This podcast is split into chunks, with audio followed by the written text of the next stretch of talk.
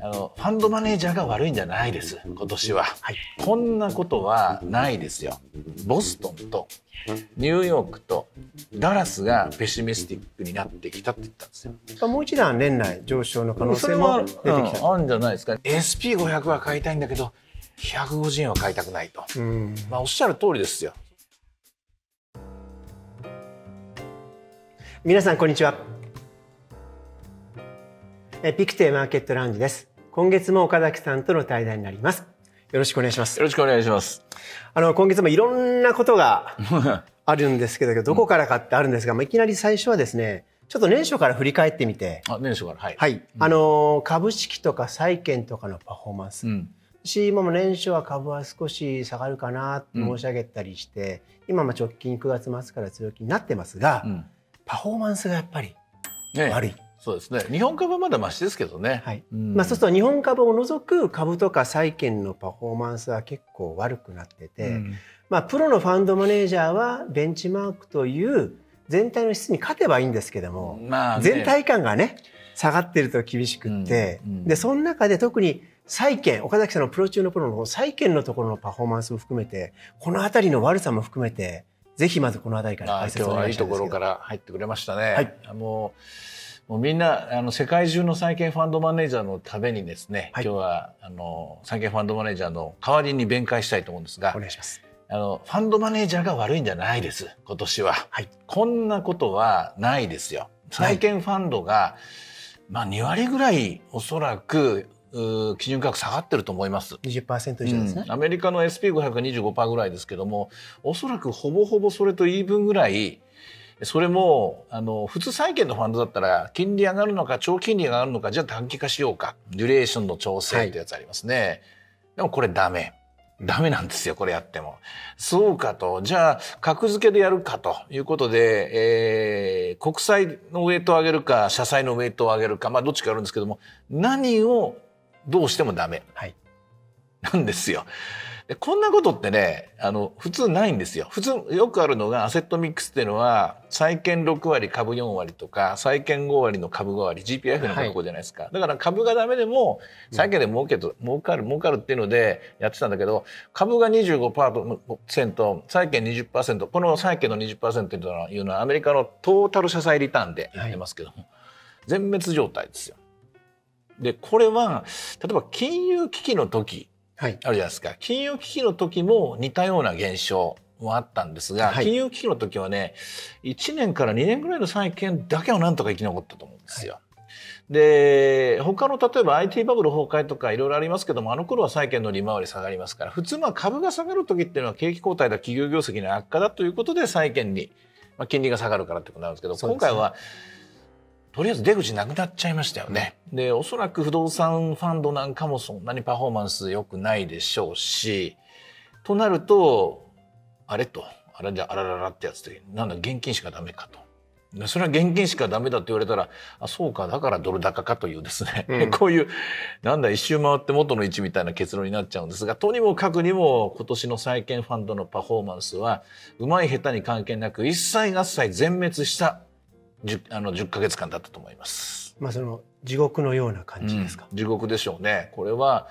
えー、偉そうに今喋っている債券はプロですみたいな顔で喋ってる私もここまでのものは見たことないですね。うんうん、じゃあ今までとまあ違う動きをしてるんだってことをまず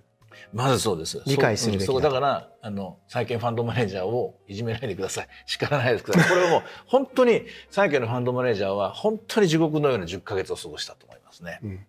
あのその中で例えばそのどうでしょう今債券にフォーカスしてお話をしましたけども、うん、今お話も少し出てきた株式もね、まあ、日本株を除くってありましたけども、うん、特にアメリカ中心に世界の株ボロボロですよね。そうすると今あったように債券と株式を持ってこうバランスファンドバランスにしていると今あった通り株が上がった時にはまあ債券が少し調整する、うん、でも株が下がった時には債券が助けてくれて、うん、それぞれの分散効果があって要するに中長期的にもまろやかな安定したパフォーマンスが上がりますよ、ということの、まあお手本みたいなのが全く効かなかった効かなかったでもこれはね弊社ずっとその全国ツアーとかやってる中でですね、要するに株の代替は債券。債券の代替は株じゃないんだと、うんいいことね。非常に厳しいうん。キャッシュ、もしくは例えば弊社でいけば金であったりとかね、うん。あとは、えーオルタナティブっていう代替のものであったり、まあそういった他のものも多分見ていかなきゃまずいねって話をこう言ってきてて、まあ、ちょっと辛いんですけどやっぱそんな方向になっちゃったなうん。という中なんですけども、はい。その中でその株と債券のバランスファンドについての岡崎さんの評価うん。いかがでしょうか、いやおっしゃる通りでもうこれはあの、えー最近ですねえーっとあれはサンフランシスコ連銀の、はい。おデリー総裁かな、はい。が使った言葉で、えーアンフォーストダウンターンっていうですね、えーアンフォーストだから強制されてはいないダウンダウンターンですから景気後退っていう、うん。まあや訳すとなんか意味が分かんない言葉が、はい。うんこの間使われててあきっとこういう感じなんだろうなというふうに思うんですけども、えー景気後退だとすれば債券が買われてる金利が下がるはずなんですけども、そのアンフォースと強制されない強制されないじゃないでしょうね。なんかなんかしなんか妙な形で生まれたあのし自然発生的な自発的なってなんのかよくわかんないけどもとにかくその言葉がこれから流行るような気がするんですけども簡単に言えば FRB が演出した景気後退じゃないですか、うん。FRB が。FRB がアセットを今ぎゅうぎゅう締め付けちゃってるっていう感じですからさっきまあ、えー債券ファンドマネージャーにあなたたちが悪い悪いんじゃないですよって言いましたけどひょっとしたら株式のファンドマネージャーにも同じことが言えて、はいまあ、もちろんなんかとんでもないものを買っちゃった人とかですね、えー銘柄選択で間違えた人はそれはちょっとね、えーお仕置きよってなるかもしれないけれども、はいだけど2割ぐらいはですね株のファンドマネージャーもそんな責任もないような気がするんですよ。つまり胴元の親分、えー殿がですね FRB がこれ作ったこう疑似的な景気後退みたいな形になってますからこれはやっぱり時を待つしかない。その時がっていうとインフレが収まるのを待つしかない。こういう厄介な2022年だったと思うんですね。でそこでそれでもなんとか資産運用を続けなきゃいけない。無駄に10ヶ月過ごすわけにいかないから、い。少しでもその被害を食い止めようで原点に帰って分散効果。確かにその通りだと思います。ただねあのやっぱりこんなことってあったのかなと。お手本なしにやってるのかなお手本なしだとやっぱり我々も心配じゃないですか。そんなことやってても空中分解世界破滅しちゃうんじゃないかみたいなことになるのでいろいろ調べてみたんですが一回だけ例はありました。同じように FRB がもうとにかく金融市場をいじめ抜くという時代が。でそれが一時マーケットでメディアで報道があった80年1980年のポール・ボルカーのボルカーショックと言われているものの本質だったように思います。まあ私も糸島さんも一応ベテランの顔してますけども80年はさすがにまだね。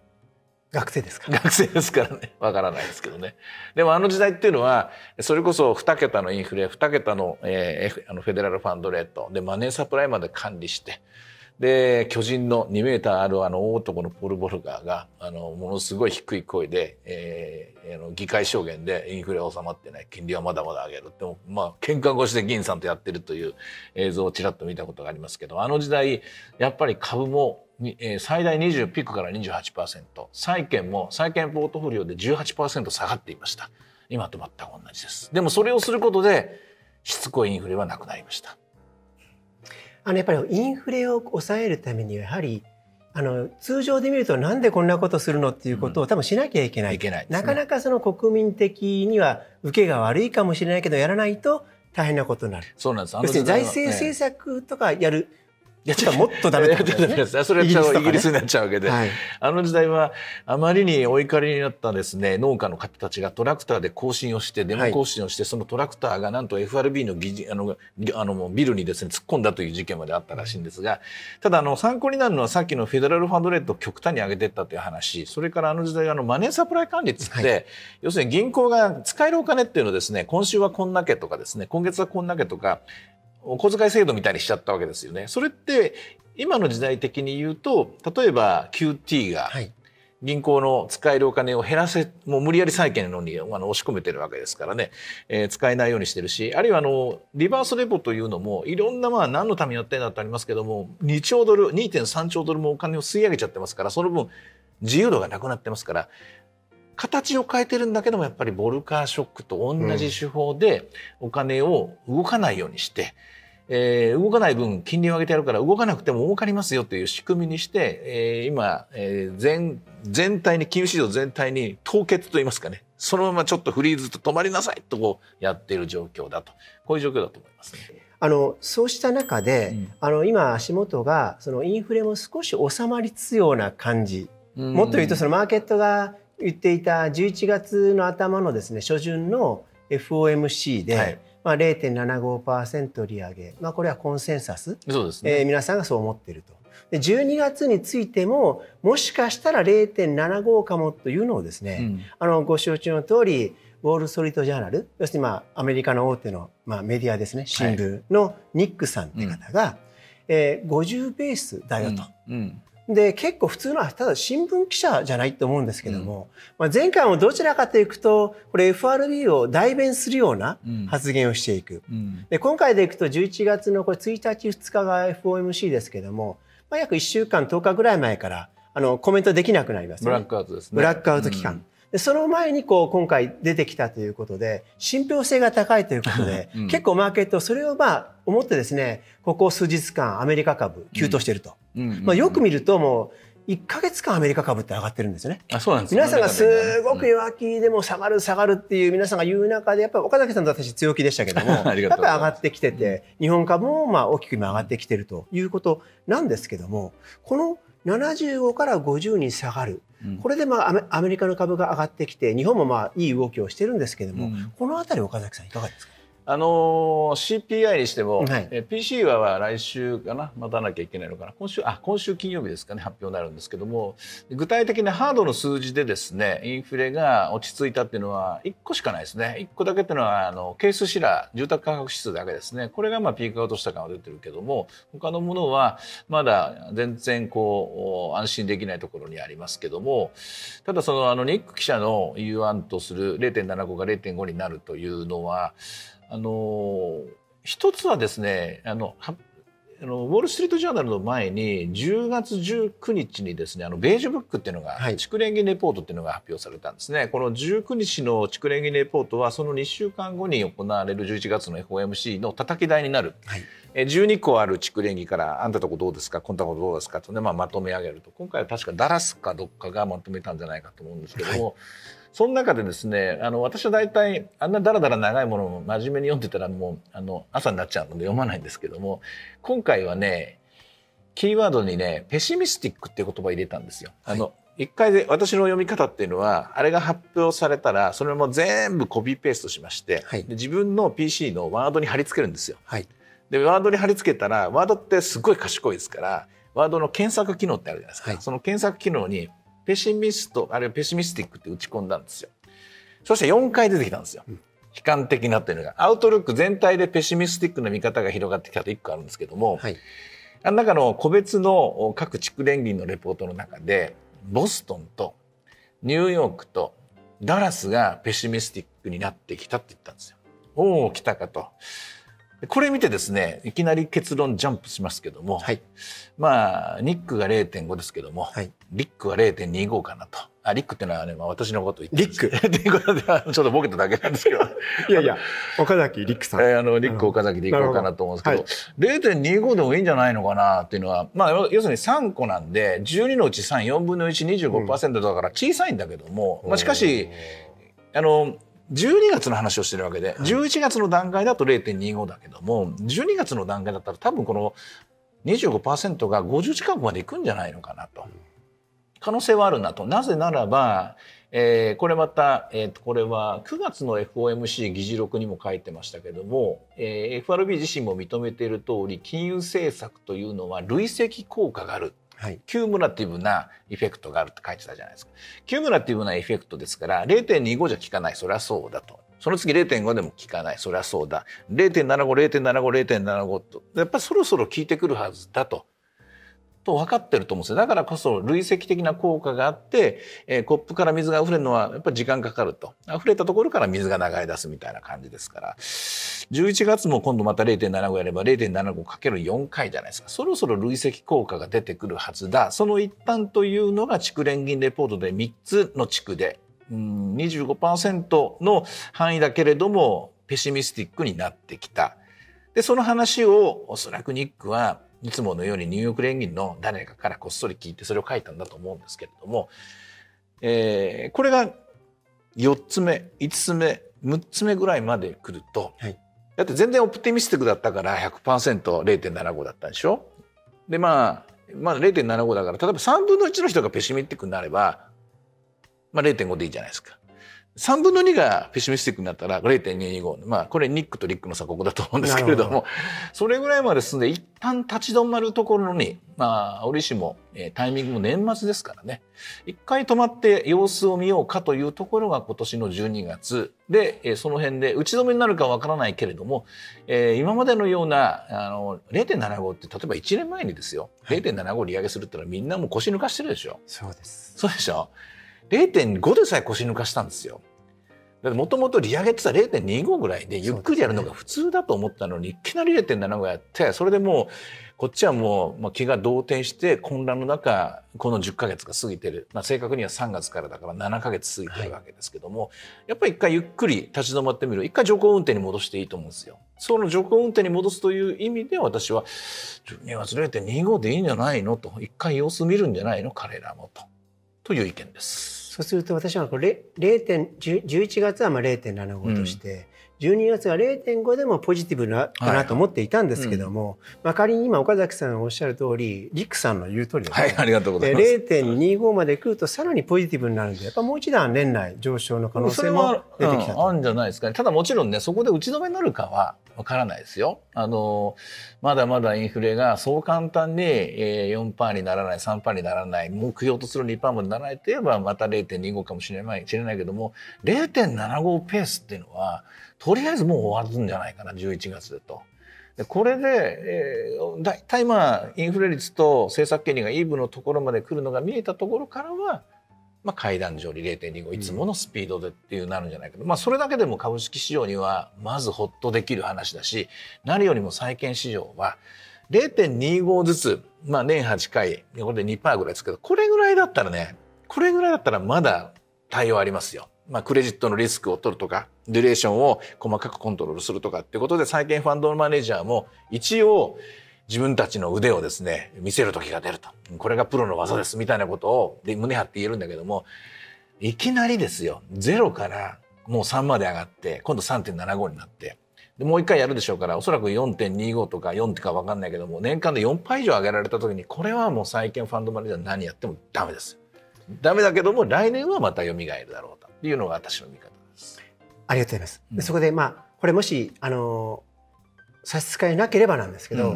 まあ、リックさんの続報があってはいはいはい。あの彼のそのさっきのウォール・ストリート・ジャーナルの,、ね、その記者のうんニックさんっていうのは、うん今申し上げた衝撃的なその12月0.5かも言っときながらでも来年のことについても少しコメントをしてるんですよね。あそうでしたか。あのどういうコメントかというとただしっていうか、うんあの私が理解するには別にうんドットチャートは下がらないよと。あ下がらないいうような言い方をしているのを、を、まあ、そこはマーケットは今少し若干無視しているところはあるんですけど、そこは気にしなくていいんですあ下がらないでしょ。う。あの、下がるドットチャートっていうのは中央値ですから、はい、あの下がるという人もいるかもしれませんけど、はい。下がらないという人もいるでしょうし多分その位置はおそらくうー4%以上の水準がですね続くことになって、で結果的にはその、えー、ブイブイ強気にならないように、はい。で、まあ、何のために利上げしてるかっていうと利上げっていうのはあの例えば何のために利上げするんですか何のために利下げをするんですかっていうのが全く金融とか全く知らない人にセミナーの時にななんかの時によく聞かれるんですけどもね。利上げっていうのはあれは貯蓄奨励策なんですよと。皆さんが貯蓄してくださいと。中央銀行がそんなにどんどんお金を使ったりそんなに家を買ったり車を買ったり投資をしたりするけどもそれをやめてどうぞ貯金してくださいっていうのが金利を上げる時なんだ。金利を上げるっていうのは貯蓄を奨励してるんですよ、はい。金利を下げるっていうのは貯蓄の反対が消費投資を奨励してるんですよと、うん今アメリカはものすごい勢いで貯蓄を奨励してるわけですよそんなに急いで買わなくてもいいからと。慌てて買うのをやめなさい。慌てて投資するのをやめなさいっていうのをこの1年間キャンペーンのように貼ってたんだけどもある程度永遠にそれやるわけじゃないですからね。それ考えると、えーとりあえず止まる時あるしかしかといって消費を奨励するのはまだ早いわけですよ。うん。下げるということはさあ買いなさいと。ね。えーもう今だったらお買い時ですよと。今だったら家を買いなさい。今だったら株を買いなさい。車を買いなさいっていうのが金利を下げる時ですからそれはまだ早いとこれは同感ですね私ありがとうございます。でそろそろさ最後のこう、えー、2つ目の大きなポイント、でまあこれで締めに行きたいと思うんですけどもあの直近あの大阪でですね、はい。えっと、お客様向けにセミナーをしたんですよ、はいはい。弊社の会場で。その時に「何か質問ありますか?」っていうとちょうどそのセミナーの前に、うん。えーお客さんが来られて真剣な表情で、今、まあ、それあえてまあ株式なのか債券か投資信託とかうん。申し上げませんけども、これある金融商品をこれ円建てで買ったらいいの。ドルで買ったらいいのうん。豊島さんどっちって真剣に聞かれたんですよ。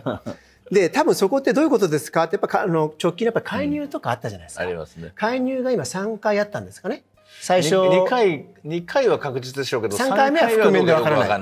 1回目が多分東京時間の夕方5時にあって、で直近が、えー今まさに先週の金曜日。金曜日ですね。金曜日あってですね、えー151円90銭ぐらいですか。そこであったわけですけども、まあ、その中で介入してなかなかこの150円前後ってやっぱり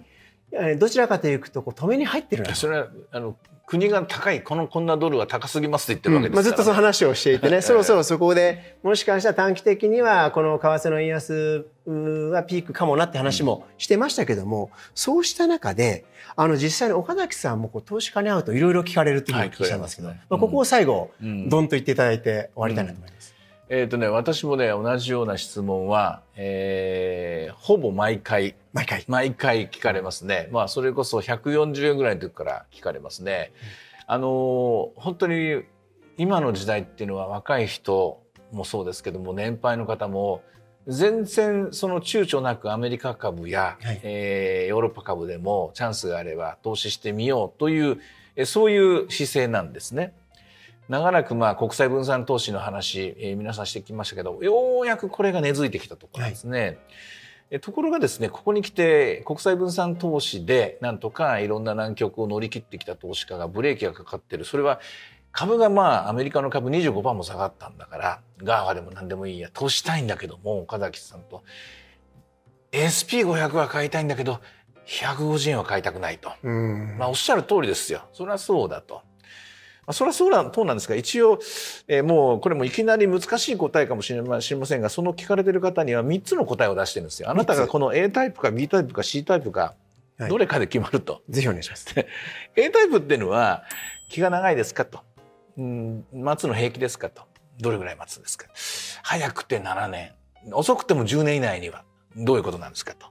やこれ統計的に処理するとあの円建てで買うか例えば、えーとまあ、要するにドルヘッジをした為替リスクのないアメリカ株と為替リスクのあるつまり、えー、100 150円で買った SP500 と、えー現地のドルを持っててそのドルでストレートに、えー何千ドルかで買ったっていうのを競争させたところやっぱりこの後円高になるとあの円で買った人は負けるんですよ、はい。うん、負けるんだけども早ければ7年遅くとも10年以内にこれずーっと何回か何回転かしてるうちにパフォーマンス一緒になるというデータがこれ1970変動相場制以降のデータから導かれていると。はいそれは何でかというと結局32年ぶりの円安っていうことでまあ新聞書きましたけどもということはそうです32年で一周したっていうことでしょ。はい。で為替ってやっぱりこうぐるぐる回転してるんですよね。あの上がったり下がったりこれは金融政策の変更によって変わる。はだから長く待てば待つほど時間かければ実は答え一緒だから、まあ、10年以上待てるそういう、えー長期の心を持ってる。待つ待つ力のある人は円建て円円をドルに変えてもらってもあの心配ないと、はい。150円のドルも怖くありませんよという答え。これを A のパターンとして教えてます。でもそんなに長くは待てないと私は10年先なんか考えてないと、はいうん来年海外旅行に行きたいんだという人もいますわね。多いですねで。そういう人にはじゃああなたは冷や汗をかくのは平気ですかと。手汗。えーまあ、そう要するにストレスに強いかと。うん例えば今の時代は個人でも例えばアメリカのつわものは先物なんていうものは株式先物を買う人もいるでしょうしね。あるいは FX でドル売りをする人もいるでしょうし。為替ですね。為替でね、まあいろんなテレンテクな道具がありますからそれをやれば例えば為替のようにな何かを使って例えばドル売りをポジションを持つ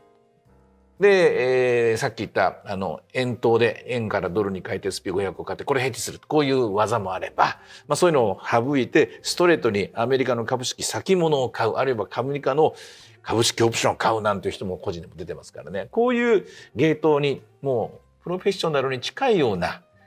そういう技を持ってる人はそれもいいんじゃないでしょうか。ただしこれは値動きありますから時として冷や汗かきますよと。眠れない夜を過ごすかもしれませんよと。でもそれに耐える力があるならこの B のパターンでどうですかと、いや A でもないな B でもないなっていう方が大概なんですけども。じゃあ C の方は、はい。あなたは聞く力はありますかと。聞く力。聞く力。説明してもらえる力力と。1時間ぐらい金融商品の説明を受けても2時間ぐらいその教えてくださる人と議論しても一応最後まで話を聞こうと。その、えー根気強くう調べる力聞く力があるならば一回今どんだけ金融商品があってどんだけファンドがあってどれだけファンドにいろんなまああのプログレッシブなものを使ってですねそれこそ糸島さんも冒頭おっしゃったいろんな分散の仕方があってと。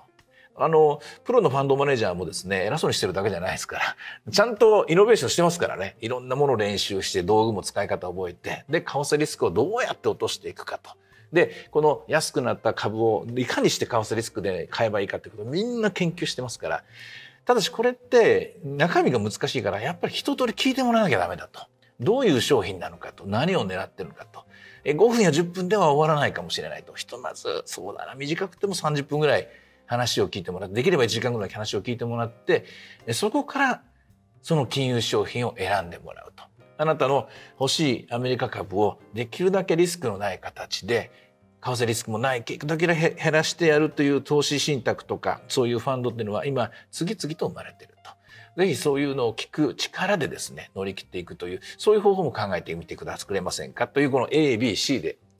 話しています。わかりました。あの最後の三つ目は、えー人に任せ信じて託することも一つ選択肢。に入るその代わりじっくり1時間話を聞いてくれということになると思います。あの今月もタイムリーでかつためになる話本当にありがとうございました。来月もよろしくお願いいたします。はい。ありがとうございました期待しております。よろしくお願いします。